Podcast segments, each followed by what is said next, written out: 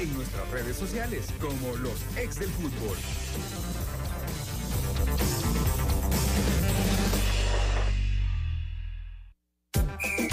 El único programa con especialistas en el tema. Entérate de los resultados y análisis más completos de nuestra liga. Esto es Los Ex del Fútbol.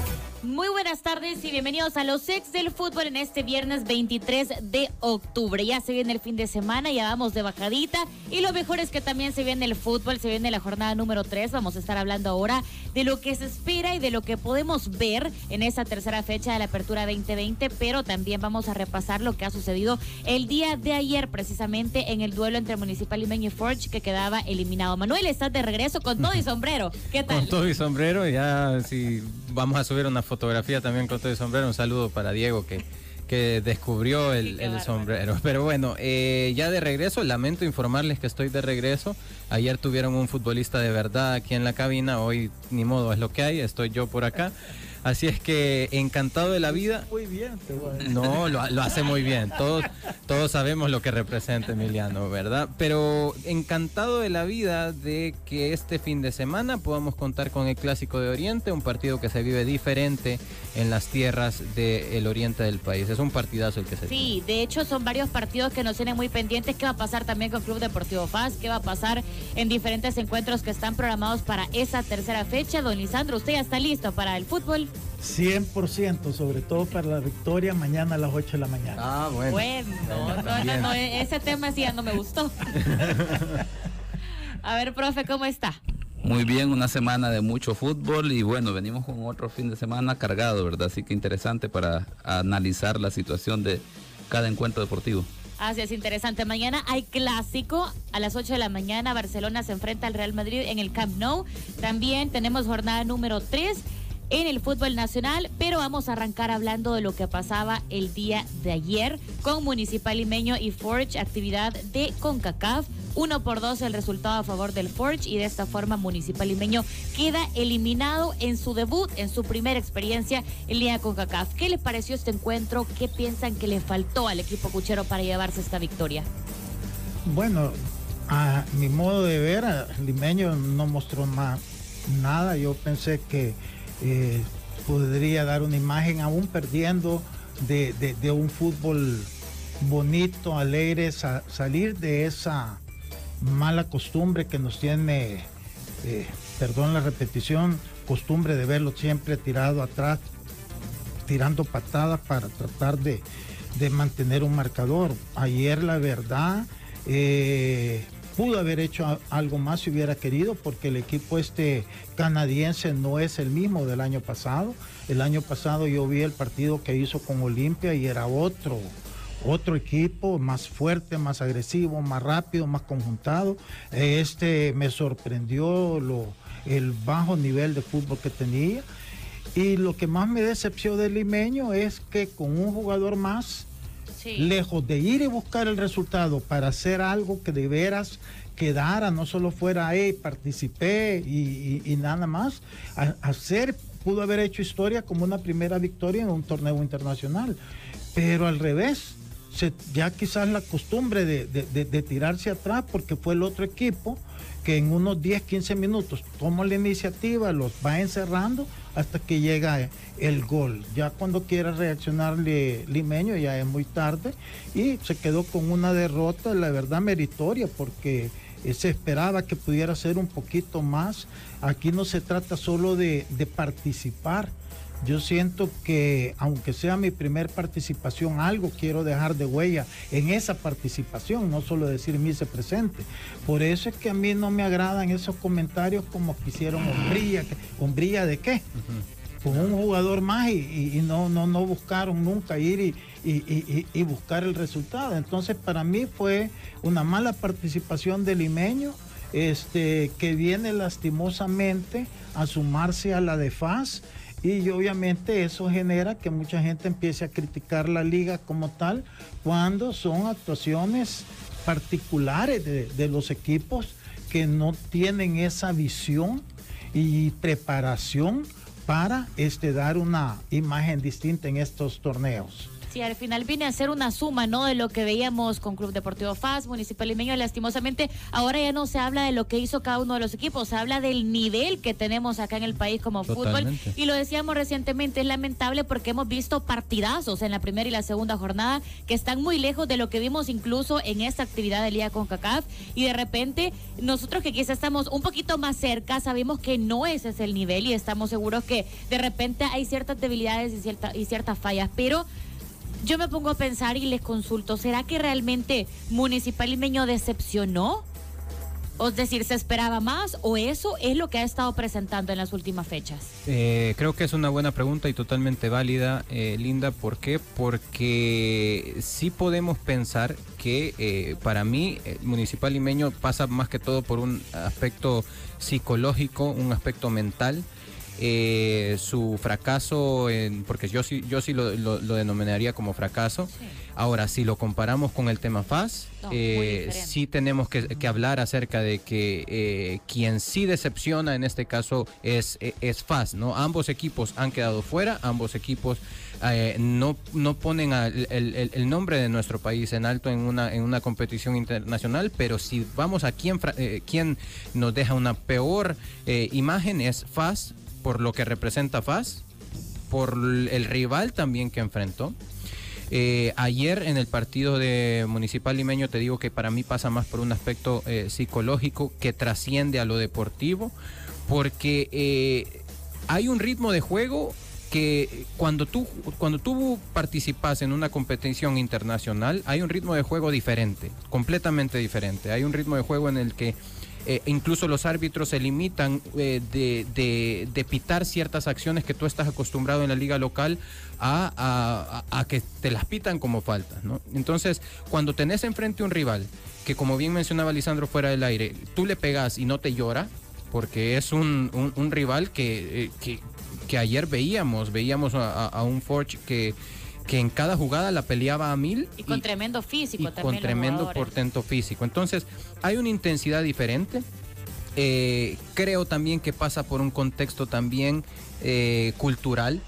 El desarrollo de estos jugadores es completamente diferente al desarrollo de nuestros jugadores en la liga local, más allá de que seamos un país con mayor tradición futbolística, los contextos sociales bajo los cuales se desarrolla un jugador en, Canadá probablemente sean diferentes a los contextos que puedan generar hasta incluso ciertos complejos en un futbolista salvadoreño. Eh, y eso muchas veces puede jugarte a favor cuando sacas la garra, ¿no? que, que a veces decimos. Pero vas desde antes del partido un escalón menos. Vas, vas enfrentando a jugadores que se han desarrollado bajo otra realidad. Eso es lo que, lo que yo considero. Eh, el equipo para mí limeño deja muy abiertos espacios entre líneas. Si te fijas, los goles son más bien pelotas frontales eh, de jugadores, de, los delanteros sabían botarse entre líneas. El, primer gol es un delantero que se bota hacia, hacia el sector de la media cancha, se gira y logra penetrar con un, pase frontal. El segundo gol, ya para terminar con un hombre menos, es un centro que sabe, muy bien eh, recepcionar su delantero. Entonces, son pelotas que podés corregir y que al final pasa para mí por lo, por lo psicológico. Y es que además, eh, eh, Manuel y Linda y, Elmer, no se trata de perder, porque tú puedes perder. Después tuvimos la oportunidad de ver el partido Motagua y Comunicaciones. ¿Qué diferencia de juego? O sea, totalmente entre, entre eh, la luz y la oscuridad. O sea, perdió comunicaciones, pero perdió dando una gran exhibición de fútbol. Es que eso se trata de, dar tu imagen. Lo que pasa es, y yo estoy 100% de acuerdo contigo, Manuel, es algo cultural, o sea, es que el complejo que tienen muchos jugadores, por eso es que yo critico mucho el fútbol, ese recio de tirar patadas que, que muchos técnicos salvadoreños les gusta porque creen que eso es garra, pero es que no es fútbol. Y cuando uno va a estos torneos va a jugar fútbol, no a tirar patadas. Y cuando no sabe jugar fútbol, solo tirar patadas, entonces se te ven todas las limitaciones que estamos viendo. Esto debería ser realmente una reflexión para directivos igual que para técnicos nacionales que tienen que cambiar. O sea, que no podemos, si perdés, está bien perder, pero perdés jugando tratando de lograr la victoria. Así no duelen las derrotas y así creces Pero si tú por defender un puesto de un salario, un trabajo, lo que haces es defenderte como sea, y se te olvida jugar, entonces este fútbol nuestro no crece. Se vuelve un, fútbol ratonero, de, miedo, de estar encerrados, de no proponer, y ahí pierde el fútbol salvadoreño. Totalmente. Y yo creo que algo que hay que agregar y que al final se vuelve objeto de análisis es si, si, si vemos cómo los medios también ponían la victoria del Forge. Si, lo, si tenían la oportunidad de ver en redes, al final decían una victoria histórica de un equipo que no tiene ni siquiera cinco años de existir y un municipal limeño que cuántos años tiene, que tenía una eh, eh. oportunidad grande. Eso yo creo que viene hasta doler, afecta más a nuestro país que quizás lo que el Forge hizo en su país, ¿no? Pero es que sabes por qué pasa eso, Linda, porque somos como muy... Eh, no sé, eh, y el periodismo es igual, o sea, tratan como de, endulzar las cosas. Yo por eso es que esta semana he sido bastante crítico, o sea, inclusive la primera discusión que tuve contigo cuando te dijo a ti el jugador de... de, de, de Areco, que platiqué con él de que el defensa es, que estaba entrenando y yo te dije, esas son sentimentalismo, es compañerismo, pero la realidad no es esa. Y la realidad te está enseñando desde el martes que FAS tuvo su presentación hasta ayer que tuvo Limeño, que es mentira, no estamos preparados, pero la culpa es nuestra. No es que no podamos, ¿por qué Alianza sí lo ha podido hacer? O sea, preguntémonos eso, porque lo de la Alianza sí ha sabido dar la cara. Nosotros el torneo pasado llegamos a instancias semifinales, quiere decir que pasamos cuatro rondas, que las solventamos bien. Entonces yo creo que si se puede, si se piensa en grande, si se piensa en que voy a ir y voy a ganar. Pero si tú no tienes esa mentalidad, sino que es al revés, ¿cómo no pierdo? Porque si no pierdo no me echan, pero si pierdo sí me echan. desde ahí comienza una paranoia generalizada que no nos ayuda a crecer, eh, a, que nuestro fútbol sea distinto. Yo creo que, que, en el fútbol salvadoreño es algo que yo siempre he, mencionado y quiero, creo que ahora encaja a la perfección. Nuestro fútbol se trata de jugar, eh, se juega mucho con el miedo a, no perder.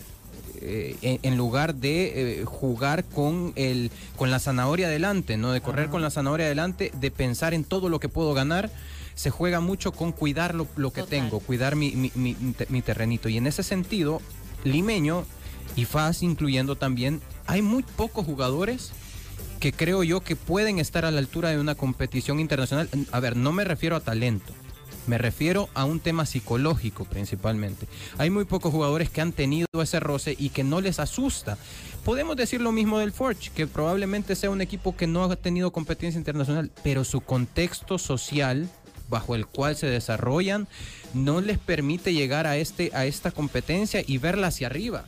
Les permite llegar a esta competencia y verla como un torneo en el que pueden correr con la zanahoria adelante y pueden correr para tener mucho que ganar y no mucho que perder. Así es, interesante lo que pasa. Profe, antes de hablar un poquito del arbitraje, coméntenos también qué le pareció ese partido, cuál es su, eh, su opinión de lo que al final se traduce en lo que estamos viviendo y en la realidad de nuestro fútbol un partido de baja intensidad como se cataloga a nivel arbitral, ¿verdad? Ya que no representó mayor dificultad para los árbitros.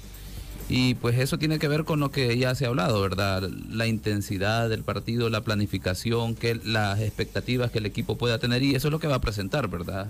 En un partido que en términos futbolísticos creo que el Forges no fue un equipo digamos, que marcó una gran diferencia en relación a lo que podríamos ver, pero lo que ya dijo Lisandro, fue, el partido de ayer mostró más las deficiencias del equipo limeño y de nuestro fútbol más que las virtudes del equipo adversario. Las virtudes del equipo adversario, bueno, planificar, preparar el juego, tener idea de lo que venía a afrontar y tener claro sus objetivos, ¿verdad? Pero de parte nuestra, pues obviamente, como parece que en términos estructurales, tiene que ver con la parte de planificación y cómo administramos, aunado a los temas de la actitud que pueda tener eh, el cuerpo técnico, los jugadores en términos del aspecto que ya mencionaban, ¿verdad? Que salimos a jugar cada encuentro eh, a no perder, ¿verdad? Eso marca una, una gran diferencia. Ojalá que la sensación de estos dos partidos no se traslade al campeonato local, que es una dinámica diferente que hemos visto en la jornada 1 y 2, que hemos visto por lo menos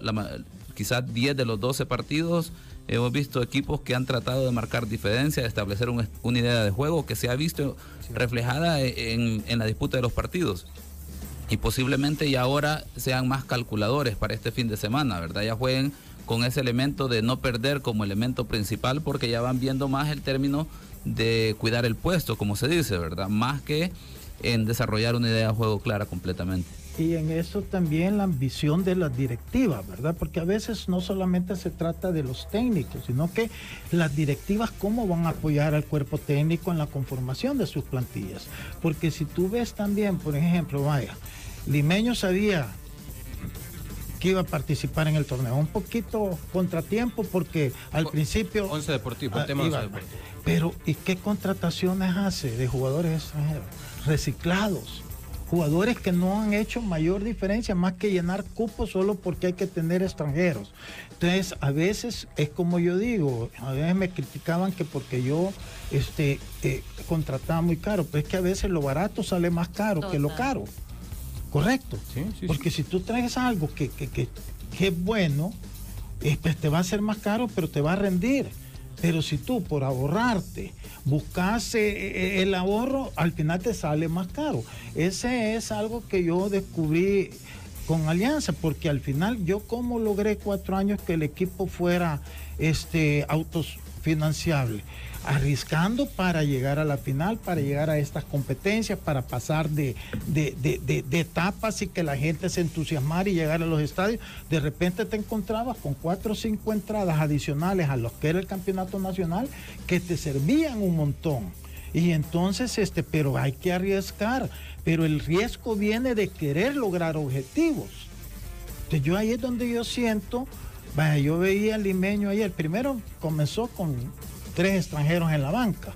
Eso llamaba mucho la atención. de hecho, era bien cuestionado por medios internacionales. Porque tampoco tienen mayor calidad que los que están. Entonces, tampoco se refuerzan en función de crecer, sino que de mantener la misma eh, rutina de torneo tras torneo. Entonces, así no crecen.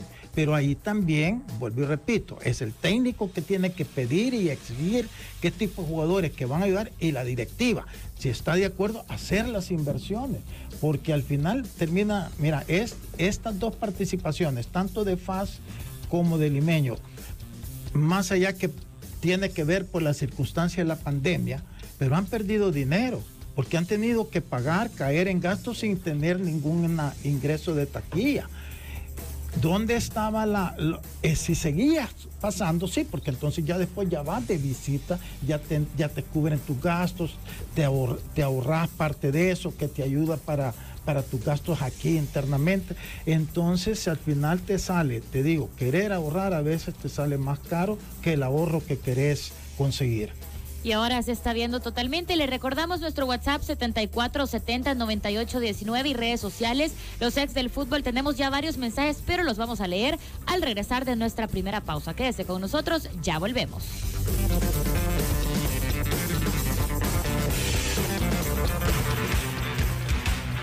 Aquí vives la radio.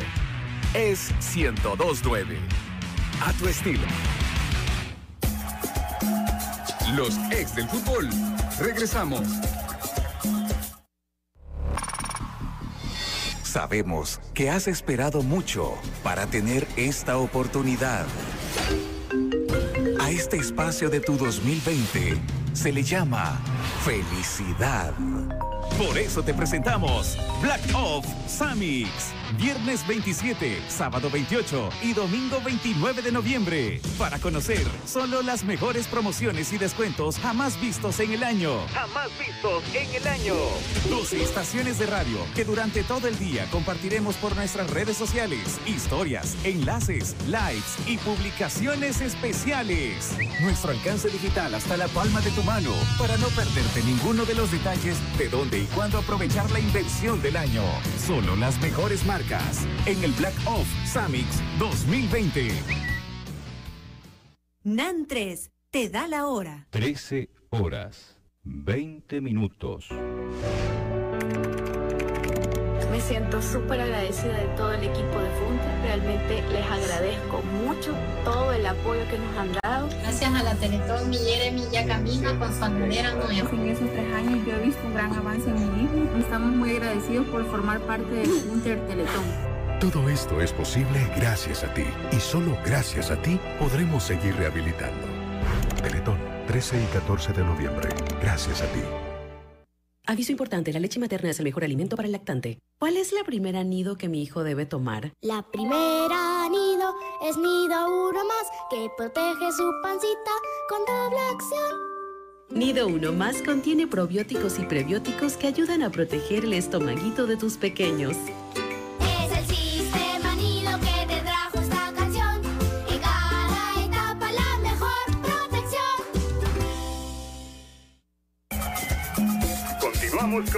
Los ex del fútbol.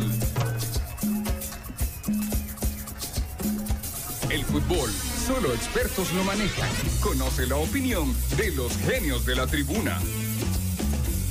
Seguimos con más y es hora de conocer qué nos dicen los genios de la tribuna, qué nos dicen los aficionados, los amantes del deporte rey a través de WhatsApp 74709819 o en redes sociales los ex del fútbol. Vamos a darle lectura a los primeros mensajes que nos llegan esta tarde. Nos dicen por acá, lastimosamente equipos como Club Deportivo FAS y Club Deportivo Municipal Limeño no tienen el respaldo principal, que es lo administrativo, lo interno, el apoyo. Lo de Alianza en las competiciones ha sido maravilloso contra el cerco a Tigres y a Monterrey. Cuando existe unidad desde lo interno, existe una armonía en todo el equipo. Muy interesante este mensaje que nos van a a través de WhatsApp.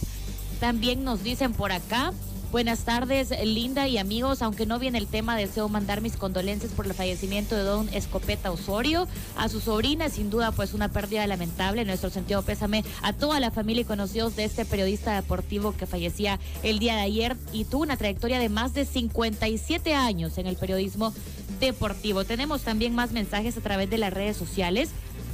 Y nos dicen, los equipos salvadoreños tienen que cambiar su estilo de juego, deben jugar con dos delanteros extremos, con laterales ofensivos y presionar desde la salida del equipo rival, nos dice por ahí Mark, que también siempre está muy atento de las redes sociales y de toda la transmisión. Mauricio Espinosa también nos dice, ya estamos en sintonía y a todos los que están por ahí conectados, muchísimas gracias por sus mensajes y por siempre su sintonía. Pasamos a hablar ahora de un partido que yo creo que a todos nos emociona por acá, a todos, y, y- ya se van a dar cuenta por qué. bueno, ¿cuál será? Ya, ya, ya Manuel me delató. Firpo Club Deportivo Águila. Jornada número 3 se vive este fin de semana, este partido que está para el día domingo y que se juega en Usulután, un partido que Firpo tiene la obligación de ganarlo, pero Club Deportivo Águila seguro no se lo va a poner tan fácil. Ha llevado, ha encontrado dos derrotas, dos victorias al hilo y no quiere encontrar la derrota. Entonces, ¿cuáles son sus expectativas para este partido? Bueno, eh, sí, en lo personal es el par- un partido que, que espero de- de- desde, desde que se anunció el formato y estoy seguro que en Usulután es un partido que, que se espera. eh, desde siempre este partido se vive de una manera diferente en Usulután. En Un todo el país. Bueno, también, qué, bu- qué bueno que, que lo dice una aguilucha también. pero, pero sí es un partido que se vive diferente en Usulután. Este partido no lo puedes perder. Eh, este partido es... eh, por cómo llega Luis Ángel Firpo, he tenido la oportunidad de hablar con, con varios, incluso excompañeros míos que, con los que formé parte en el equipo, el caso de Romeo Monteagudo en, eh, y Diego Chavarría, ambos fueron, formaron parte de la última copa que tiene Luis Ángel Firpo en 2011, eh, la, la- décima, y pues ambos me, me hablaban acerca de cómo han visto al equipo, y, y- y yo creo que, que es muy valioso que podamos saber de- de- de- desde las entrañas del equipo cuál ha sido el mejor desenvolvimiento, porque el equipo ha intentado jugar en el primer partido con una línea de 3, 3-4-3, y en el segundo partido arrancó con una línea de 4. Y pues según eh, los comentarios, pareciera que el equipo se siente más cómodo con la segunda versión, con una línea de 4. Eh, con dos centrales, dos laterales, eh, 4-4-2 eh, en donde Monteagudo salió en el primer en, es- en este último partido como lateral por izquierda, ahora eh, con ciertas molestias, quien va a salir en esa posición es de Nilson Rosales. Y eh, también por el lateral derecho van a tener la ausencia de William Mancilla. Pero creo que el partido pinta bastante bien. La cancha es una cancha hermosa. La cancha de Usulután es una muy bonita cancha como para desplegar un buen fútbol. Y eh, esperando que lo que reine sea, sea el espectáculo y que Firpo se quede con los tres puntos. Ojalá sí, o bueno, ahí sí ya no. Ojalá sea un partido con buena dinámica, que deje buenas sensaciones, porque eso se espera.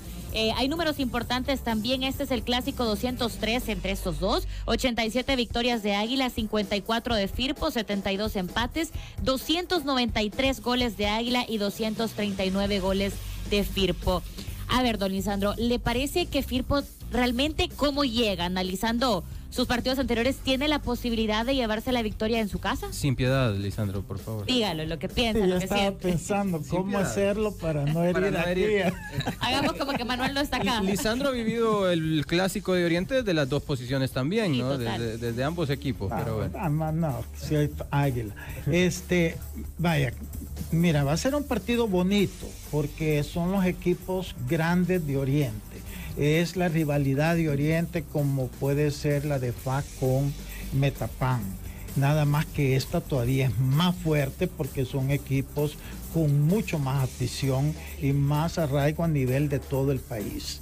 Este, me preocupa, antes de hablar de lo futbolístico, pueden ser las medidas de seguridad, porque el entusiasmo de Firpo de verlo por primera vez en su casa, este, eh, puede descontrolar un poco la situación. Entonces yo siento que la directiva tiene que tomar muchas medidas para evitar una situación de estas provocada no necesariamente porque ellos no hayan tomado las medidas, sino que por la eh, sobreentusiasmo de la afición de Firpo. Este, ya yendo a lo deportivo, pues sí, va a ser bonito porque ya va a sentar pie nuevamente en su estadio en un partido oficial. Este, se va a sentir con un gran entusiasmo, va a querer entrar y, realmente imponer sus condiciones, ganar. Pero obviamente yo siento que Águila sigue siendo mejor, está más, más estructurado, viene con una base eh, fuerte desde el torneo pasado. Eh, ya va a poder debutar, tengo entendido, el tercer brasileño. Así Entonces va a estar más completo todavía. No sé en el caso de Gerson Mayen si va a poder hacer su debut con, con Águila. Pero prácticamente si no es así sería el único jugador. Sí, entiendo que para la cuarta fecha. Entonces, eh, va a ser un partido difícil. Yo veo favorito a Águila, pero este por el entusiasmo, por jugar en su casa, eh, pues eh, Firpo va, va a tratar. Pero a veces también eso te juega en contra, porque de- desconcentras atrás y Águila, bueno, ya vimos que Nicolás anda encendido. Entonces, este, pero para todas las cosas que se puedan decir, va a ser un partido bonito, va a ser un partido que la gente lo va a querer ver, no solo los que estén en el estadio, sino que los que lo puedan ver en la televisión y ojalá que las cosas se desarrollen sin mayor incidencia. Bueno también, y eso ya lo va a comentar el profe Elmer, es que va a estar garantizado con, para mí, el mejor árbitro que el país tiene en este momento, que me sorprendió no verlo en la fecha anterior, que es el profesor Barton. Así es importante y eso justo es algo muy crítico a la hora de garantizar un espectáculo deportivo. Vamos a conocer, profe, cuéntenos quiénes son los árbitros encargados y qué le parece que podemos ver en esta nueva fecha. Bien, para el partido Firpo Águila, el domingo a las 3 de la tarde, el árbitro es Iván Arcides Barton, como ya lo dijo Lisandro, y pues los números lo respaldan. Hoy por hoy quizás el árbitro con mejor proyección en el país a nivel internacional y pues bueno, esperamos que esa proyección internacional se vea reflejada en la continuidad en el campeonato local. Obviamente aquí hay elementos cualitativos y cuantitativos que hay que valorar en cuanto al rendimiento, porque tras una jornada, digamos, de bajo rendimiento no vamos a premiar aunque sea el mejor árbitro o con mejor proyección, pero los números obviamente no le van dando un respaldo a cada uno de los que van teniendo actuación, ¿verdad? Iván Barton arbitró el Chalatenango Marte de la primera jornada, el 3 por 1, cuatro tarjetas amarillas, y dirige a dos equipos que tienen, eh, en el caso de Firpo, el equipo con más tarjetas amarillas, nueve tarjetas amarillas, una tarjeta roja por doble amonestación, en el caso de Águila, seis tarjetas amarillas. Un partido, como ya lo mencionaron, ¿verdad? Que lo que puede presentar ambos equipos y de igual forma va a ser interesante porque le va a dar la oportunidad al árbitro de mostrar el nivel que puede andar, ¿verdad? En este momento, ya que en el Chalatenango Marte solo tuvimos resúmenes, eh, información general y ahora pues prácticamente es una prueba para que él muestre sus habilidades y capacidades en este sentido. Esperamos que que como debe de ser el árbitro sea el facilitador de un juego que puede presentar buena dinámica. Bueno, vamos a estar muy pendientes también el día lunes. Vamos a estar analizando toda la jornada número 3. Manuel, la fichita. Sin el corazón. Oh, bueno, se vale con el corazón. Fíjate, fíjate que Objetivo, vaya. voy a ser objetivo y en este caso la objetividad coincide con el corazón. Mm, ¿Será? ¿Por qué? Porque la necesidad la tiene Firpo, porque creo que el equipo como local se va a ver bien. Yo- Yo creo que la parte de la localía, en Va la parte de la localía va a pesar, pero lo más importante al hablar de localía es lo que mencionaba Lisandro, el hecho de ese sobreentusiasmo que pueda haber en Usulután. Hacer un llamado a la afición, hacer un llamado también a Junta Directiva que le pongan mucho cuidado a ese tema porque ese sobreentusiasmo puede llevar Sí. a muchas cosas. Ahora, regresando a la parte deportiva, eh, yo creo que Firpo se queda con la victoria y suma los primeros tres puntos. Bueno, vamos, hoy sí vamos a anotar lo que estamos diciendo Bueno, cada uno. Don Lisandro, la fichita para quién? Yo hoy voy a, vengo generoso. Muchas gracias. con ustedes dos, así Ay, que Dios, ya después me va a tocar la tuya. Esta, esta la tengo. Siempre las anda guardadas, y las saca cuando uno menos lo espera. Pero, pero, pero no, yo pensaría que aquí me voy yo con el empate o el gane del águila. O sea, eh, siento que Firpo todavía le pasa, le falta pasar eh, un- unos cuantos partidos para ir agarrando y demostrar para lo que va a estar hecho para la segunda etapa del torneo. Ok, profe, la fichita. Pienso que Águila se lo, eh, tiene, digamos, un equipo que tiene está mejor conformado al momento. Firpo, pues obviamente es relativamente, por así decirlo, Benjamín dentro de la liga en ese campeonato, a pesar de la historia y todo lo demás. No creo que le alcance para ni Bueno, siquiera ahora el entiendo. y que conste que no es porque Manuel no trajo el regalo ayer, ¿verdad? No es, no es desquite de eso. Sí, ustedes, yo creo que hay varias señales que estamos viendo aquí del profe. Démosle el empate, vaya, también. El empate, o, o- o- vaya, al menos le estamos dando una de tres. Bueno, tenemos de hecho tres eh, pronósticos diferentes, así que vamos a ver quién le pega al final. Un partido que esperamos realmente sea muy bueno para todos. Se- disputará el día domingo, lo decíamos a las 3 de la tarde. Y ahora nos vamos a la parte central del país y la actividad que se va a vivir. Marte Alianza. ¿Qué les parece este partido? Eh, condiciones totalmente diferentes, eso hay que decirlo desde el principio. Sí. Sí, Perdón, yo creo que no hay mucho que hablar de este partido. Yo creo que es un partido que Alianza debería de ganar este, con solvencia en, en el papel. Creo que va a ser un partido que el técnico va a aprovechar para poder este, eh, darle oportunidad a lo mejor a jugadores que no han debutado, que no han tenido mucha participación. Este, y nada más, no sé eh, qué más pueda decir de un partido, pues que siento yo que la balanza está No extremadamente a favor de un equipo. Sí, yo creo que hay, hay, hay poco que hablar de esto, yo coincido en eso, son dos realidades completamente diferentes. A ver, hay, hay poco que hablar en un análisis previo, ¿verdad? Eh, eh, el fútbol, aunque esto suene trillado, los partidos hay que jugarlos, eh, puede pasar cualquier sorpresa, pero, pero si vamos a hablar de un análisis de lo que tenemos que ver desde afuera, antes del partido, definitivamente la realidad es, es completamente a favor de Alianza. No hay eh, duda al respecto. Creo que mm, eh, pocos podríamos argumentar eh, o no podríamos en- encontrar argumentos para decir que, que, que Marte se va a llevar este partido, más allá de que esto es fútbol y que puede suceder una sorpresa. ¿no? Sería una gran sorpresa Sí. que Marte se va Totalmente inesperado, pero bueno, todo puede pasar. Profe, ¿le parece que Marte puede darle pelea a Alianza en este partido? No, no creo. Además de eso, le agregamos el elemento de que Alianza ya, ya de estar pensando en Motagua, ¿verdad? En partido de Liga de Campeones. Y seguro con esa seriedad intentará jugar este fin de semana, ¿verdad? Ya con ir generando una idea del, del compromiso internacional. Y no creo que le dé, digamos, espacio a Atlético Marte, que es un equipo de, igual que Firpo, está en conformación, con gente joven y obviamente eh, esa será la dificultad para eso. Lo arbitra Germán Stanley Martínez, lleva dos partidos. eh, Germán ha mostrado 13 tarjetas amarillas, en promedio 6.5 tarjetas amarillas por partido. Habrá que ver en el partido en el cual Alianza tiene en dos partidos ocho tarjetas amarillas, Atlético Martes cinco tarjetas amarillas, el partido de menor dificultad en el papel de la jornada. Sin embargo, eso que sea de menor dificultad no, no significa para el equipo arbitral que será un partido fácil, ya que eh, por ser fútbol, ¿verdad? Cualquier circunstancia se puede generar y si el árbitro no está atento, pues obviamente puede terminar en una situación que in- incida directamente en el resultado del partido. Es el árbitro que mejor rendimiento ha tenido hasta el momento en términos generales, ya que en el partido Águila Limeño resolvió las dificultades de, en el área con dos penales de buena manera y de igual forma en el Fason Sonate hubo tres situaciones de penal que solicitaba o pedía la- la- de parte de la afición de, de FAS, pero ya viendo las repeticiones y todos los elementos las solventó muy bien, así que no debería tener eh, mayor dificultad en un partido que en el papel es de baja intensidad, ¿verdad? En un Alianza Atlético Marte.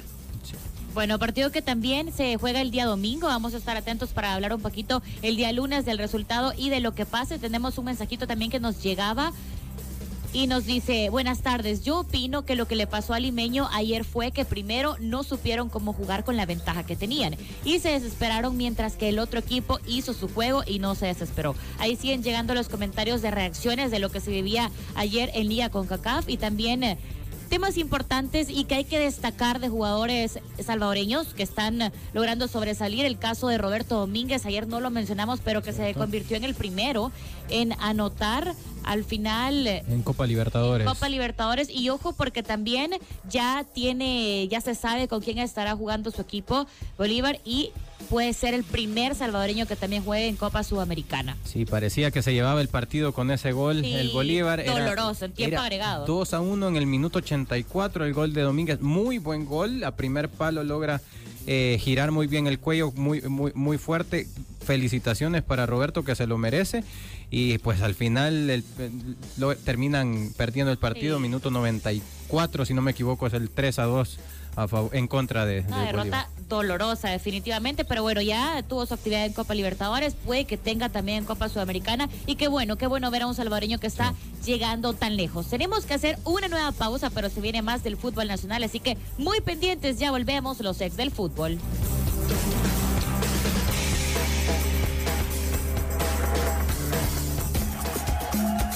Los ex del fútbol. Regresamos. Aquí vives la radio. Es 1029. A tu estilo. Aviso importante, la leche materna es el mejor alimento para el lactante. Mi hijo cumplió tres añitos. ¿Qué le doy para que siga desarrollándose? Para su desarrollo dale Nido 3 más, con ácidos grasos esenciales a su edad. Nido 3 más cuenta con omega 3 y omega 6, nutrientes que apoyan la protección que necesitan mientras logran lo que se proponen. Es el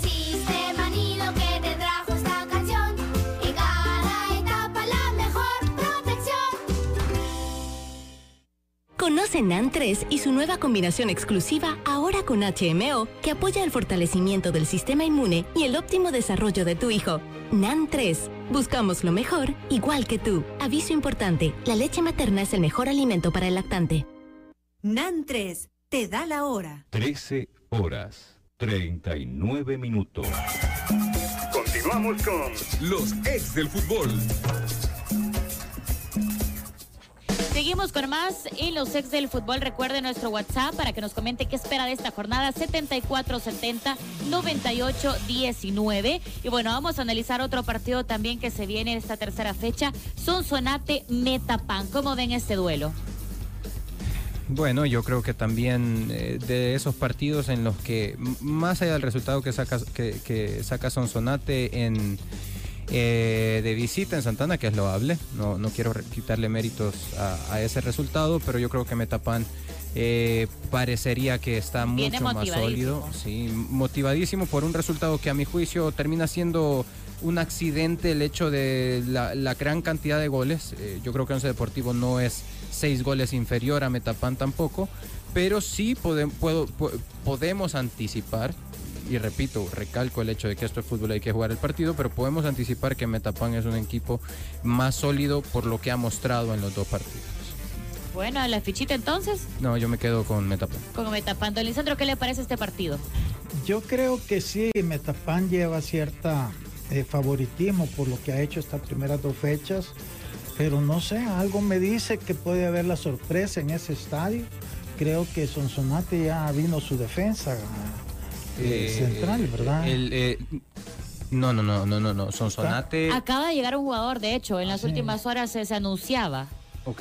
Ya vamos a Entonces, corroborar. no, yo, yo si- siento favorito a Metapán, pero ahí es el, donde se puede haber una sorpresa es en ese partido, pongámoslo así.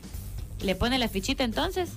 Empate lo voy a poner. Parte, ay Dios. Bueno, el último extranjero que llegaba, José Mondragón, Mondragón. Mina, Sí. ya estaba acá en el país y bueno, vamos a ver en qué momento se puede incorporar también sus entrenamientos, se los arrancaba el día de ayer. Profe, cuéntenos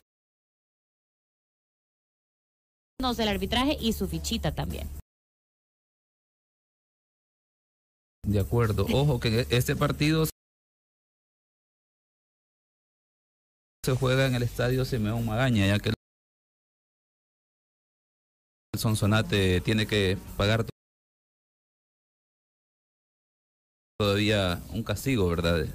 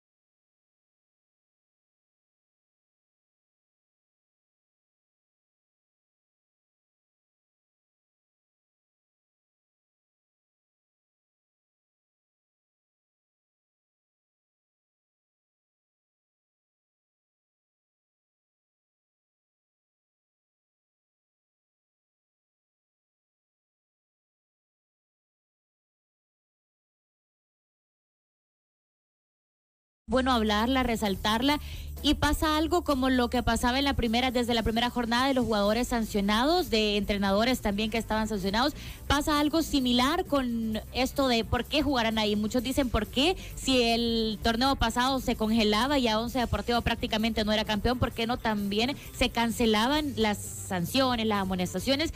Y recordarles que esto se daba por tres juegos primero, el castigo era por tres juegos, el 4 de marzo. Eso era un castigo por parte de la Comisión Disciplinaria de la Food, luego de disturbios que se suscitaron en dicho escenario deportivo el 29 de febrero en la jornada 10 de la clausura 2020, luego que el árbitro del partido, José Waldir García, decidiera suspenderlo el minuto 86 por falta de seguridad hacia la cuarteta arbitral dentro del terreno de juego del Ana Mercedes Campos. Eran tres partidos, luego también la dirigencia cocotera apeló a esta sanción y de esta forma sí tenían una sanción económica de mil dólares, sí se tiene que pagar, pero se bajó a un solo partido, que es este precisamente el que se va a estar pagando y de hecho es un tema que por ahí es muy comentado, ¿no? Porque las sanciones siguen si al final lo que pasaba del campeón y todo no se daba. Yo tengo esa duda, quizás Elmer nos pueda, porque para mí si se declaró desierto, entonces desierto es que no, no, se, no existió, entonces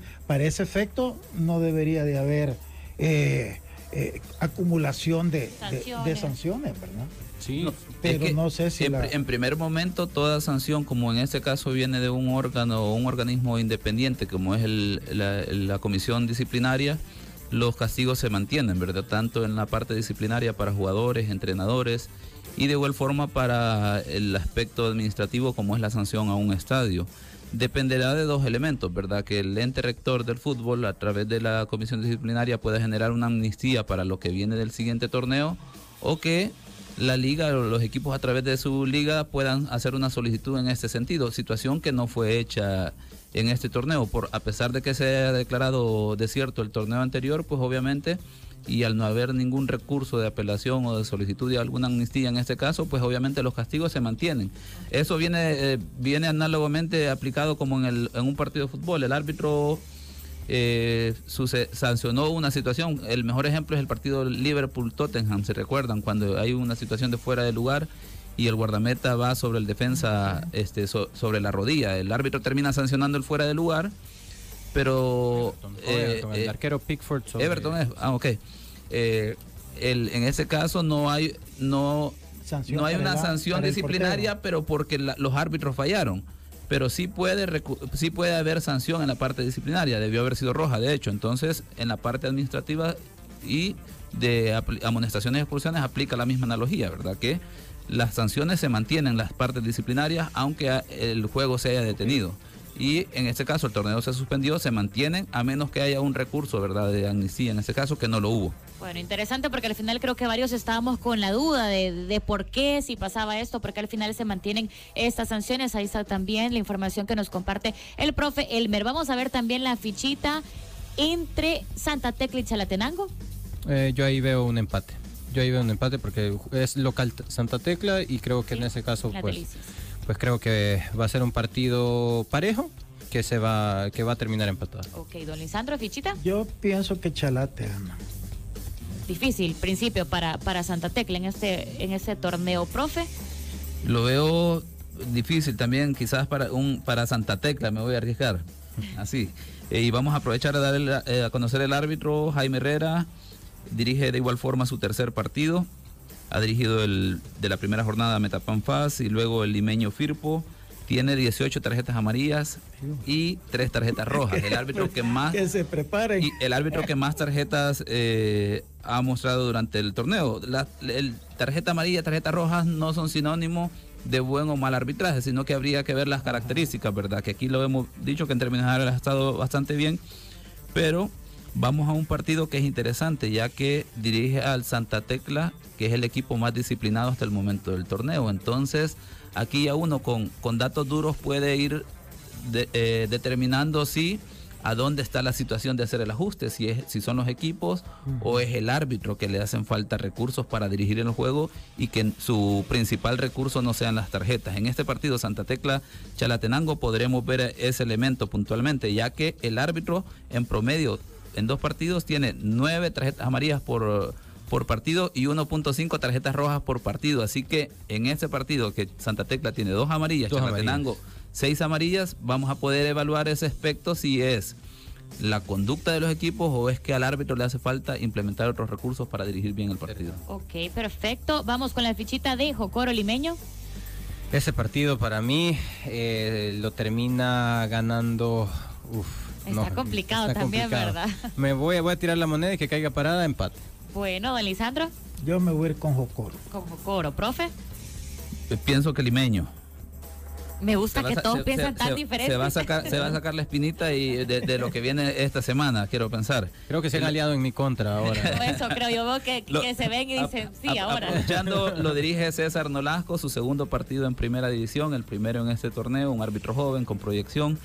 Eh, que habrá que ver, ¿verdad? En un partido difícil. No- el partido no es fácil en el sentido de que son equipos que, como ya decíamos, meten mucho la pierna, como decimos eh, en nuestro calor futbolístico. Y bueno, sí lleva a personas de experiencia que esperemos que le den el apoyo que requiere un árbitro joven en, en la categoría, ¿verdad? Enfrenta a dos equipos que tienen, eh, en, caso, en el caso de Jocoro, seis tarjetas amarillas, Limeño, siete tarjetas amarillas y una tarjeta roja. Y bueno, eh, desearle éxito a, a Nolasco porque igual, ¿verdad? El buen funcionamiento de un equipo arbitral es el resultado de que ayudará a que un partido sea atractivo para la afición. Totalmente. Profe, tenemos un mensajito para usted de parte de Juan Carlos Amaya. Nos dice, felicidades a Elmer por su cumpleaños del día de ayer. Lástima que Limeño no le regaló la clasificación. Ni siquiera Manuel le trajo regalo tampoco. Qué bárbaro, no hubo regalos. Saludos ahí al Radio Escucha. Bueno, ahí está. Vamos a ponerle la fichita también al último partido antes de hablar del clásico. FAS 11 Deportivo. Ese partido está bonito. Ese partido está bonito y yo me quedo, yo creo que Faz levanta cabeza. ¿Será? Sí, Ya es que, momento, ya es hora. yo creo que Faz levanta cam- cabeza, cambia un poco su esquema y va a ganar ese partido. Bueno, don Lisandro. Yo igual pienso con Manuel, creo que va a ser un bonito partido este, y que también en fan va a levantar cabeza, es que tiene que hacerlo y yo creo que tiene la capacidad para ganarle al Once Deportivo. Siento que, que, que el Once todavía es como un equipo nuevo, eh, se quedó sin su técnico, sin dos jugadores fundamentales. Este, no va a ser fácil, pero pienso que este FAS Puede. tiene para poder sacar su primera victoria y tratar de medio enrumbar la dirección de este, de este torneo. Bueno, y hasta el señor productor Juan Bolaño nos dice, este partido es el bueno. Así que hasta él le puso la fichita ahí también. Profe, cuéntanos arbitraje y su fichita. Bien, eh, de- hoy sí coincidimos, creo que, que el- el- este partido es el bueno. Este partido es el bueno, creo que gana Paz. Eh, Lo dirige Edgar Alonso Ro- eh, Ramírez, que estuvo en la primera jornada en el partido Alianza Santa Tecla, que lo hizo de muy buena manera. Eh, mostró dos tarjetas amarillas en ese partido. Y ojo, que otro elemento interesante. Veíamos el partido anterior con el árbitro Jaime Herrera que el árbitro de más tarjetas, con equipos que han mostrado buena disciplina. Ahora vamos a un árbitro que ha mostrado dos tarjetas amarillas con equipos que cada uno de ellos, como el Once Deportivo y FAS, tienen siete, siete tarjetas amarillas cada uno en los dos partidos y una tarjeta roja cada uno de los equipos. Entonces será interesante ese elemento de ver si hay un equilibrio en ese sentido, ¿verdad? Que el árbitro que ha mostrado buen desempeño y, y control del juego en el partido eh, con dos equipos que obviamente van a tratar de poner ritmo y disputa en un partido que los dos necesitan sacar el resultado. ¿verdad? Bueno, vamos a ver, será una jornada interesante también. Y como lo decíamos, vamos a estar muy pendientes del Club Deportivo FAS por lo que pasó esta semana, por cómo ha iniciado su torneo y seguro va a dar de qué hablar. Ojalá ahora sea de manera positiva y ojalá no se muestre una diferencia en el nivel de lo que hemos visto por lo que pasaba también en Liga con CACAF esta semana, tanto de parte de Municipal Limeño como de parte del Club Deportivo FAS. Y sea también un impulso para que los equipos muestren el verdadero nivel, lo que tenemos de fútbol acá en el país. Y ahora sí vamos a hablar un poquito de fútbol internacional porque la situación lo amerita. El clásico eh, español se vive mañana a las 8 de la mañana, mañana sábado 24.